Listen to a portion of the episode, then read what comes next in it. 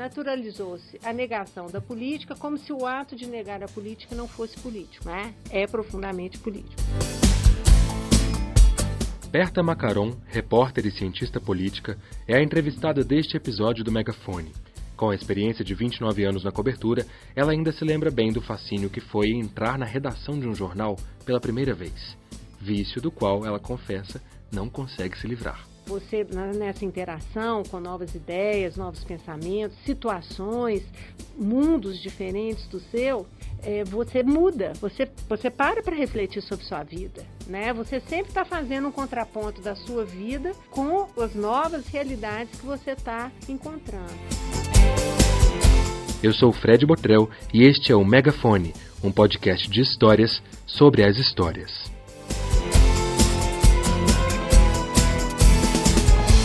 Berta Macarrão, que prazer recebê-la para ter essa conversa com a gente. Obrigado por ter aceito o nosso convite. Obrigada, Fred. Prazer é meu. Adoro falar de jornalismo. Que ótimo. Então a gente vai começar lá do começo, quando você entrou no Jornal Estado de Minas. Foi 1989. Queria saber qual foi a sensação que você teve na hora que você entrou na redação e você falou: Nossa, agora eu sou jornalista e eu trabalho num grande jornal. Ai, Fred, essa pergunta é dificílima. Mas eu acho que uma coisa que você está me levando a refletir e olhar para o passado, né? Essa conversa acaba nos forçando a olhar para a trajetória, né? Está me ocorrendo que a primeira vez que eu entrei na redação, as redações é, eram horário de fechamento, sabe? E as redações ainda tinham máquinas Remington. Era muito barulhento. Então eu olhei aquilo fascinada, né? Porque eu sempre tive paixão por essa atividade. Acho que se outra vida tivesse, jornalista de novo seria. É, embora tenha seguido na minha formação pessoal com viés acadêmico, né? Sou cientista política, fiz mestrado, fiz doutorado, trabalho muito com dados, é, métodos de pesquisa, fiz especialização. É, apesar disso tudo, ao final das contas, é sempre uma forma de utilizar todo esse conhecimento que eu acumulei nessa atividade que é igual uma cachaça. Então, quando eu entrei para a atividade de jornalismo, o estado de Minas era na Rua Goiás. E todo mundo me falava, jornalismo é igual cachaça, você vai ver, né? Para isso, uma pessoa que não bebe, né?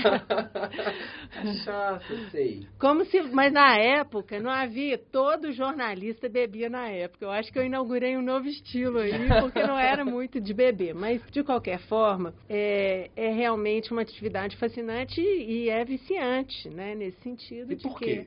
Fred, você primeiro, você mantém interlocução com públicos muito diferentes o tempo todo. O tempo todo você está conhecendo novas pessoas, novas ideias, é, entrando a fundo em novos mundos, é, conhece, visitando paisagens, no sentido mais filosófico da, da atividade. Então, é, você está o tempo todo sendo transformado e transformando com essa atividade. Por quê? É, você, nessa interação com novas ideias, novos pensamentos, situações, mundos diferentes do seu, é, você muda, você, você para para refletir sobre sua vida. Né? Você sempre está fazendo um contraponto da sua vida com as novas realidades que você está encontrando. E ao mesmo tempo, quando você consegue ter a felicidade de conseguir fazer um relato fiel desse mundo novo, né? tentar é, transmitir essa imersão que você teve a oportunidade de vivenciar, quando você faz isso, você também está, de certa forma, levando essa história para as outras pessoas e também, de certa forma, transformando as outras pessoas pessoas quando elas têm oportunidade de conhecer outras, outros mundos, outras realidades, outras culturas. Então, acho que a atividade de jornalismo é uma atividade fascinante. Acho que essa atividade é uma atividade muito enriquecedora e muito transformadora. E é uma função social, sobretudo. A boa reportagem é aquela que a gente entra de um jeito e sai de outro? Ah, com certeza, né, Fred? Se você faz uma entrevista, não aprende nada e aquilo não te leva a refletir sobre nada, é um, não fica nada da entrevista. Então, na verdade, é mais um trabalho. Agora, se você consegue e E há pessoas que você realmente entrevista e não aprende nada, né? Você sai do mesmo jeito que entrou, mas tem entrevistas que te marcam e que você realmente aprende muito e da mesma forma a reportagem. Queria conversar, Berta, queria começar essa nossa imersão pela sua trajetória aqui falando sobre a coluna Interesse Público. Ah, foi a primeira coluna de política em Minas Gerais assinada por uma mulher. Uhum. E ela foi publicada no Estado de Minas entre 96 e 2001 você assinava essa coluna, que tratava de temas de administração da política e ajudaram a pautar a mídia durante esse tempo em que a coluna existiu. Queria saber de você uma análise da cobertura política mesmo, uhum. da evolução dessa cobertura, uhum. é, puxando de lá dessa, dessa criação dessa coluna e de como que você vê a coisa hoje também. Olha, essa coluna foi uma experiência muito feliz na minha carreira de jornalismo, porque é, foi uma coluna abordava em profundidade a temática administrativa e política e ela ela pautava a mídia, no sentido de que é, os temas que eram tratados ali, é, depois eles vinham, é, muitos, como eram temas muito sérios e, e, geralmente eram, trabalhei com muita informação exclusiva, em primeira mão, eles renderam muita suíte, muita reportagem, é, algumas até premiadas. A gente, é, na década de 2000, já na década, nós, a editoria de política trabalhou uma série de reportagens sobre os mega salários na Assembleia Legislativa, mas esse, por exemplo, foi um tema que já tinha sido abordado é, na coluna há mais tempo. O prêmio ESSO. Essa, essa série né, da essa editoria. Série, é, então, era uma coluna que sempre feita com muita liberdade. Para você ter uma ideia, Fred, a coluna saía do meu computador direto para a página. Quem te é, no dia, era o leitor. No dia seguinte, na época o meu editor era o Wagner Seixas, eu vinha, vinha reclamar ou não, ou elogiar ou reclamar. Ah, fulano ligou reclamando e tal. Então, era uma coluna feita com muita liberdade é, e muita responsabilidade, né? Porque a, a, liberdade ela não vem sem, sem responsabilidade. Sem responsabilidade. É, Mas longo... não deve ser um trabalho nada fácil, né, Berta? Uma não, não é. De não é. político. Não é. E era uma coluna de segunda a segunda, né? Não tinha domingo, era de segunda a segunda. Isso significa que quando eu é, na sexta-feira, caso fosse a minha folga, coisa que raramente acontecia, né? É, eu tinha que fazer três colunas. Eu tinha que fazer sábado, domingo e a de segunda, né? Porque essa é uma lembrança que eu tenho quando eu cheguei no jornal, de, de te ver trabalhando, é, é, ouvindo é, um monte de fontes no telefone. Aí eu, eu lembro que você ligava para um deputado, depois você ligava para o outro para contar para esse deputado o que, que o outro tinha falado e tal. E aí criava uma uma, uma situação, é como se, como se a coluna, como se o jornalismo também fosse um espaço para que a política também acontecesse. Na verdade, o jornalismo é um espaço que interage com a política, porque o jornalismo ele também é político, não é? Seria ingenuidade e seria até intelectualmente não seria apropriado é, a gente não ter a dimensão de que essa é uma atividade política e, sobretudo, é uma atividade que tem lado, Fred. Né? Quando você decide dar voz para um segmento, quando você decide ouvir dois lados de uma questão, como sempre a boa técnica exige, né? É, e, e, quando depois de ouvir os dois lados você abre a sua reportagem, você elabora os elementos que você, a informação, os elementos que você colheu, e você dá o seu tom na abertura. Então, esse tom, ele e é um tom. Né? Lógico, ele, ele, e a sua escolha de, do texto, da construção do texto. Né? Então, esse tom, ele é um tom que vem é, carregado com sua visão de mundo, que, com seus valores, e não há problema algum nisso, porque ninguém é tábula rasa. Né? As pessoas que é, insistem numa tese de que o jornalismo ele tem que ser feito de uma forma completamente, é, digamos assim, o jornalismo ele, ele é imparcial, digamos assim, né? Essa dimensão ela, ela não existe no jornalismo. O que a gente tem são técnicas e a gente usa essas técnicas para quê? Para dar voz a todos os lados envolvidos na questão. Então todo mundo tem tem direito de, de falar e expor o seu ponto de vista. E esse ponto de vista ele é respeitado ele é considerado e ele, ele entra na reportagem. Mas você constrói o texto, né? E nessa construção do texto, você dá o tom e dá o olhar que é o seu olhar, né? E a edição do jornal dá a edição e dá o tom que é da, da linha editorial do jornal, é, dos veículos. E os veículos de comunicação, Fred, como a gente sabe, isso lá na década de 90, já na minha tese de mestrado, eu fiz essa discussão, né? São atores políticos. Eles têm lado, têm interesses, têm visões de sociedade e defendem esses lados, esses interesses e essas visões na sua produção diária. É, o que, que é, é, Então, isso é política. Então, o jornalismo, ele é, ele é política. Aliás, viu, Fred? Todas as atividades da dimensão humana são. Queria saber, né? Berta, como que você avalia é, a cobertura política de uma forma geral, assim, recentemente? A gente teve, a gente tem passado por momentos muito turbulentos na história do país e a pista que eu tenho, assim, eu não sei o que, que você pensa, é que muitas dessas questões às vezes estão ligadas na forma como jornalismo brasileiro, de uma forma geral, ele é, naturalizou a politicagem, como se a politicagem fosse a política. E isso acabou fazendo com que as pessoas tomassem raiva da política, raiva dos políticos.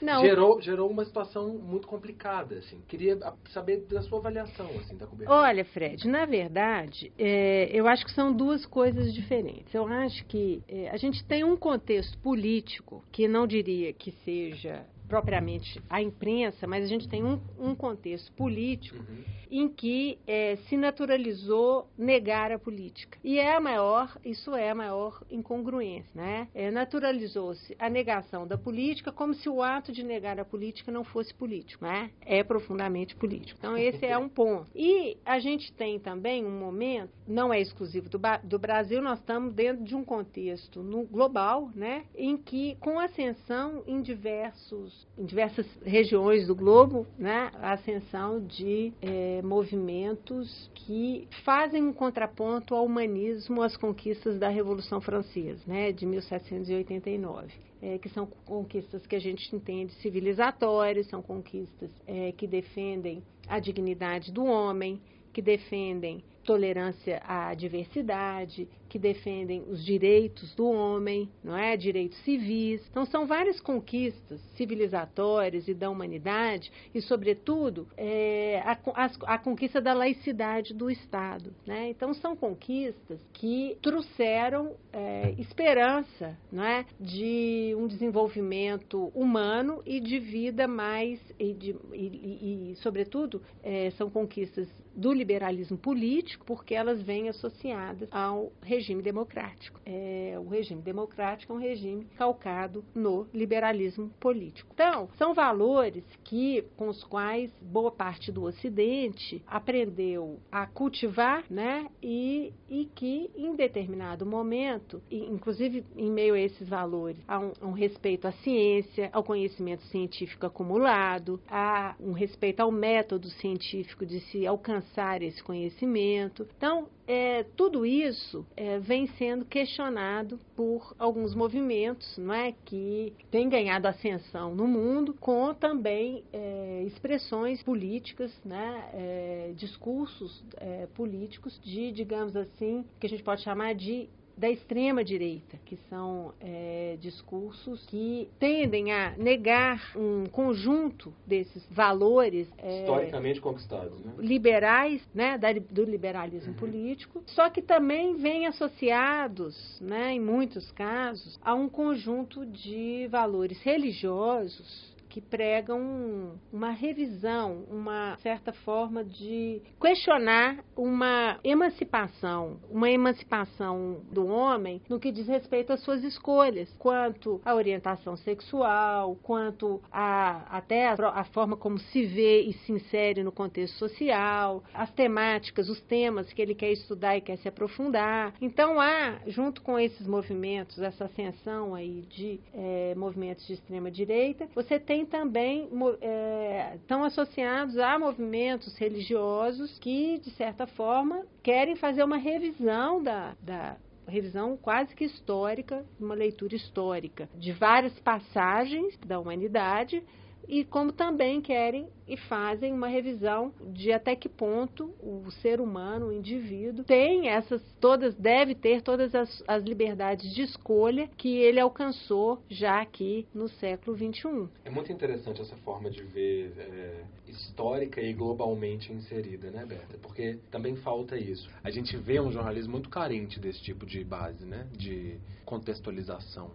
Isso talvez pode ajudar a explicar parte do problema. Não, na verdade, Fred, o que eu penso é o seguinte: eu acho que a, as pessoas elas vão amadurecendo no correr da vida e se elas investem na sua formação pessoal, esse amadurecimento ele virá acompanhado de um repertório maior, de analítico maior, né? É, por que, que estudar filosofia, estudar fi, história, ciências sociais, sociologia? Por que, que todas esses todos esses temas são tão importantes? Porque te dão um instrumental analítico para desenvolver um pensamento crítico e, e, perceber, né, perceber aonde estão os interesses em jogo, que eles, os interesses em jogo eles sempre estão, eles existem, não é? Eles são parte da política. Todo indivíduo tem interesse. Então é parte da política e da análise política é primeiro identificar quem ganha com isso, quem perde com isso, né? É, e quais são as, as, qual é o caminho que cada lado está escolhendo para defender os seus interesses. Então isso tudo, esse instrumental analítico do pensamento crítico que a gente, que as pessoas que estudam filosofia, sociologia, ciências sociais, que estudam a história para ver como os fatos se deram, como, como se repetem muitas vezes, não é? é esse instrumental ele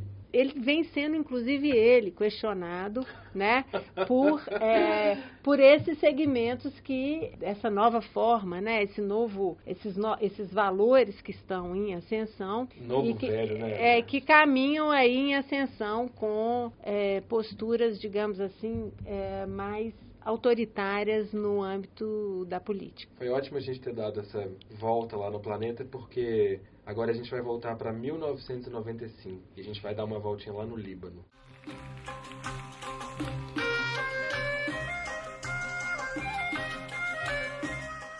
Líbano, a barricada da resistência. Berta Macarum, de Beirute.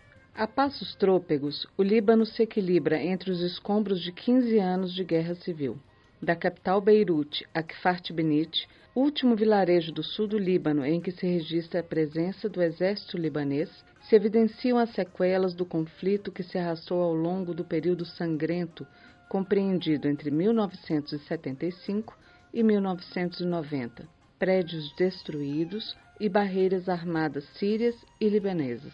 Foram combates, em princípio, entre cristãos falangistas e palestinos. O conflito se disseminou para a guerra entre cristãos e muçulmanos, na qual se envolveram interesses das potências internacionais. Do lado islâmico se alinharam a Síria, o Irã, a Líbia e a ex-União Soviética. Ao lado de cristãos se colocaram num dado momento no mesmo fronte contra a Síria, Israel e Iraque, com o apoio de Estados Unidos e da França. Saldo dos combates: 800 mil mortos. Berta, como é que você foi para lá no Líbano? Olha, Fred, essa eu escolhi essa, você me pediu para dar uma olhada e tal. Essa reportagem eu escolhi, selecionei essa série do Líbano. Foi, ela foi um ponto de inflexão é, e foi logo no início da minha carreira, né? É, foi, você falou em 1995, Isso. né? Então, ou seja, eu tinha seis anos que eu estava trabalhando no jornal. É, foi uma viagem que eu fiz na verdade, eu estava até em viagem de férias com o meu marido ali, na, não no Líbano, na, na Itália, na região, quando o jornal me ligou e me sugeriu seguir para Beirute para fazer uh, uma série sobre a reconstrução do, do, Líbano. do Líbano. E eu prontamente aceitei o desafio é, por vários motivos, Fred. Primeiro, porque é, eu tenho ascendência libanesa, meu pai é um imigrante que chegou no Brasil aos 18 anos, né, nos anos 50, e eu tenho primos no Líbano, né, eu tenho tias, eu tenho é, irmã, irmã do meu pai ainda viva no, no Líbano, né, e então ao mesmo tempo que, e eu ainda não conheci o Líbano, né? Então, ao mesmo tempo que representaria naquele momento um retorno, uma, a, vamos dizer assim, uma, um retorno mais profundo à, à, minha origem, né? De onde eu realmente vim, né? No sentido mais filosófico da coisa, cultural e filosófico, que você cresce dentro de, de, um, de uma cultura, claro, brasileira, nascida no Brasil, mas, claro, sempre com esse viés, né? Da cultura que chega com seus pais, né? Meu pai é imigrante, minha mãe nascida no Brasil, os dois são primos de primeiro grau, portanto, ela também tem ascendência libanesa por parte de, de pai e de mãe, né? Meu, inclusive o meu avô foi um dos fundadores de Belo Horizonte, foi um dos primeiros a chegar do Líbano, né? No início do século passado aqui em Belo Horizonte. Então, é, ir ao Líbano, no, no, do, sob o ponto de vista pessoal, representou para mim é, um profundo retorno, um profundo, uma imersão na, na minha essência, na minha, na minha origem mais básica. Então, isso era um ponto. E alguns dos pontos que vocês visitaram, vocês precisaram inclusive de escola. Sim, e o segundo ponto, né, que representava uma grande reportagem, porque o Líbano saía de uma guerra civil sangrenta, né, ele estava naquele momento ainda sob a ocupação síria, a intenção era, e foi, né, e a gente fez isso de uma forma, foi muito bacana, cobrir todos os lados do conflito, né, e, sobretudo, alguns lugares, né, a gente teve que ir, por exemplo, você acabou de ler, nós fomos a esse vilarejo que era no sul do Líbano, a poucos quilômetros da fronteira com Israel, ainda havia ali, né, passamos por vários cemitérios do Hezbollah com várias bandeiras, né, que representavam ali pessoas mortos, né, na guerra e etc e chegamos ali ao sul é, de vilarejos cravados de bala, com, com sinais de claros né, da guerra, destruição. Beirute, a própria Beirute, vários prédios destruídos, etc. ainda, né? Estava iniciando o processo de reconstrução. E, em particular, nesse vilarejo, a gente conseguia ouvir bom, o bombardeio que ainda tinha, né? Periférico, que ainda tinha ali no, no, no, né, no final, final da guerra, é, nos conflitos de Israel com o Hezbollah ali naquela região. Então a gente chegou, chegou a esse esse vilarejo com a proteção do exército libanês. É, e muito interessante, no, no, eu me lembro disso, assim, no carro tinha um, uma das pessoas do exército era cristão, outro era muçulmano, né? Tinha um xiita, um sunita, então assim, é muito muito rica a política e a diversidade do Oriente Médio. E essa essa série do Líbano, além de ter representado um retorno às minhas origens mais profundas e uma oportunidade única de fazer uma cobertura logo após o final de uma guerra civil, em que a gente ainda escutava bombas e tiros em alguns lugares, regiões do Líbano, e que o país estava, principalmente Beirute, completamente destruídos, prédios destruídos, e se iniciava ali naquele momento a reconstrução do centro histórico é, dentro de um programa ambicioso que foi lançado lá à época. Isso representou para mim, além dessa oportunidade única, é,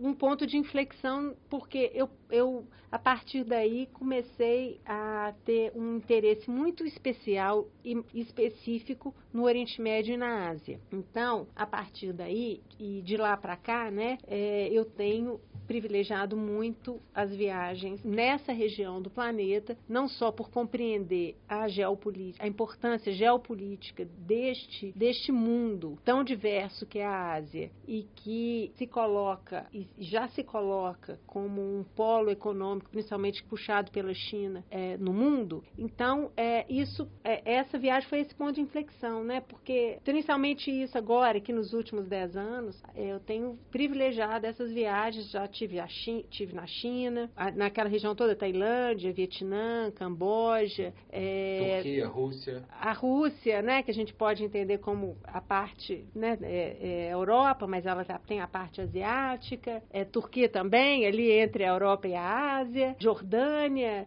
É, o Líbano, várias, diversas vezes no Líbano, eu voltei depois disso. É, até agora em, jane... é, agora, em agosto, tem um mês e meio, fui em breve a nossa reportagem. Em breve né? grande reportagem. E aí a gente vai é. falar então agora dessa de 2017. E o Irã, né? Que eu não falei do Irã, que a gente teve lá, você vai falar dela, né? Vamos lá.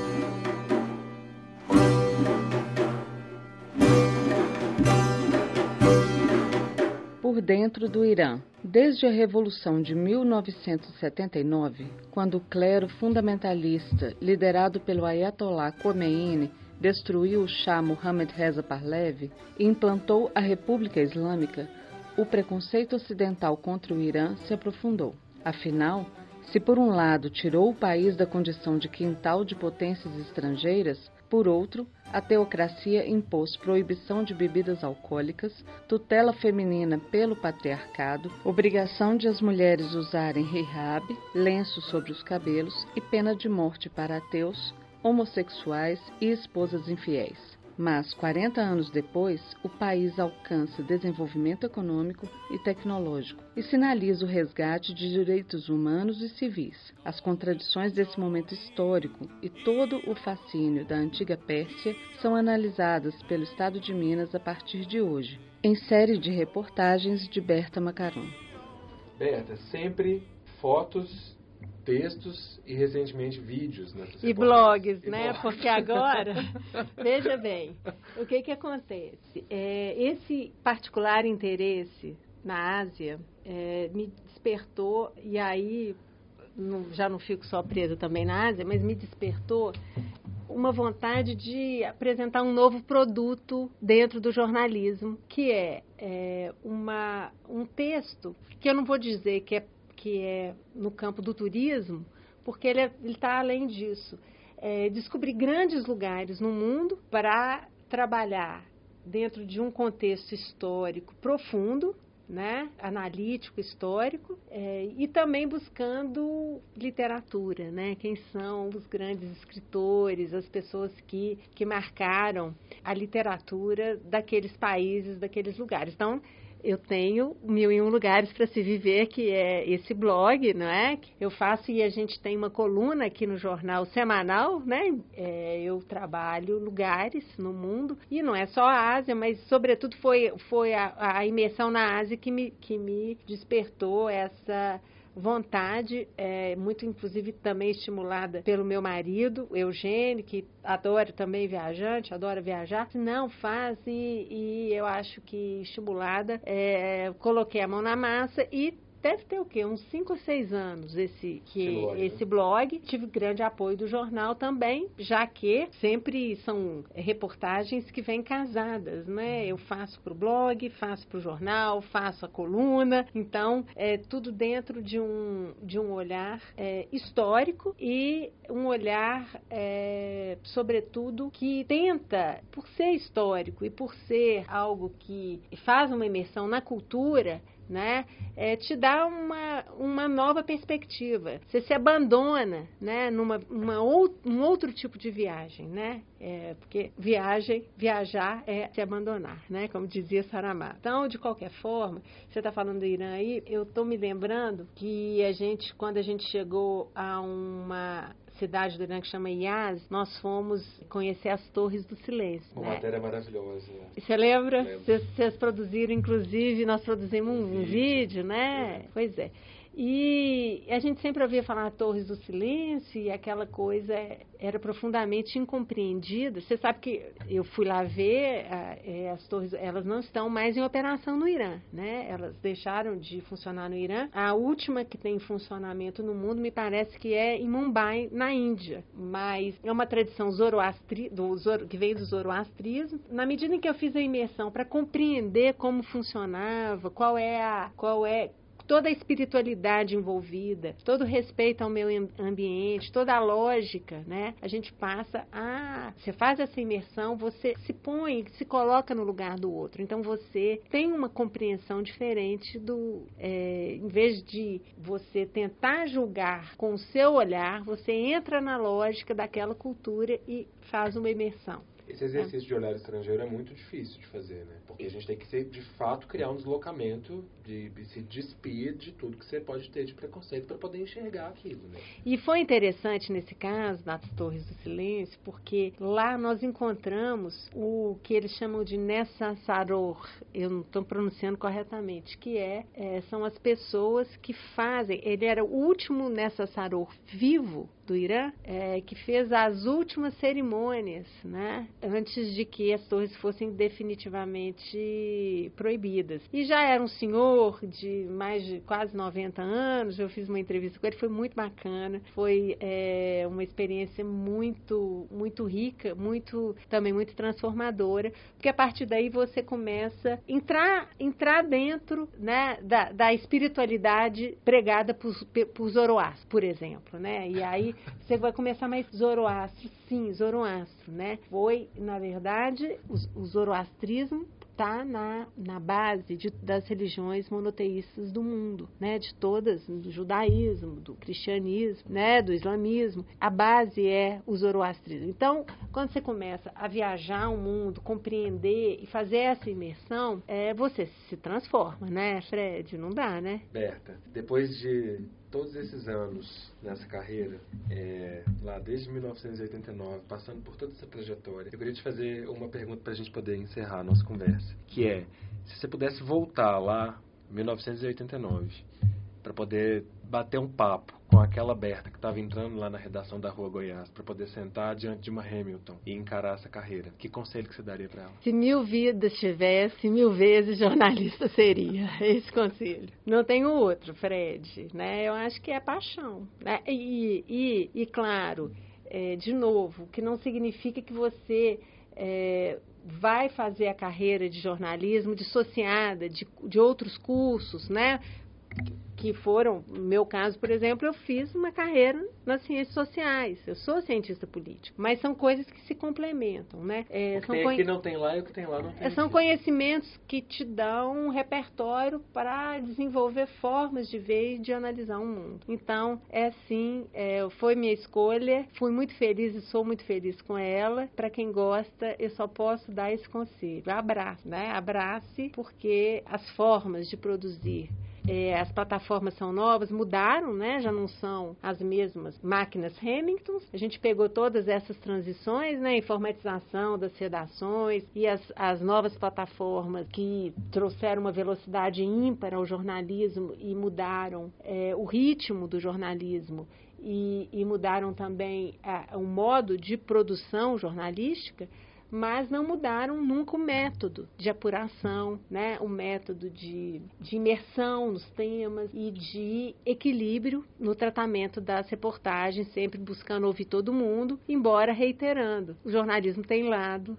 né? O nosso olhar tem lado e o lado do nosso olhar como lado de todo ser humano é o lado é, dos valores que você desenvolve, que você se permite é, desenvolver e vivenciar ao longo da sua vida. Berta, muito obrigado pelo papo, foi um prazer. Prazer foi meu, Fred. Obrigado. Este episódio do Megafone teve produção de Rafael Alves e Getúlio Fernandes e leitura de textos de Liliane Correia. No próximo episódio, o encerramento desta temporada em entrevista com o editor-geral João Bosco Martins Salles, há 42 anos, no Jornal Estado de Minas. Este foi o Megafone, um podcast de histórias sobre as histórias.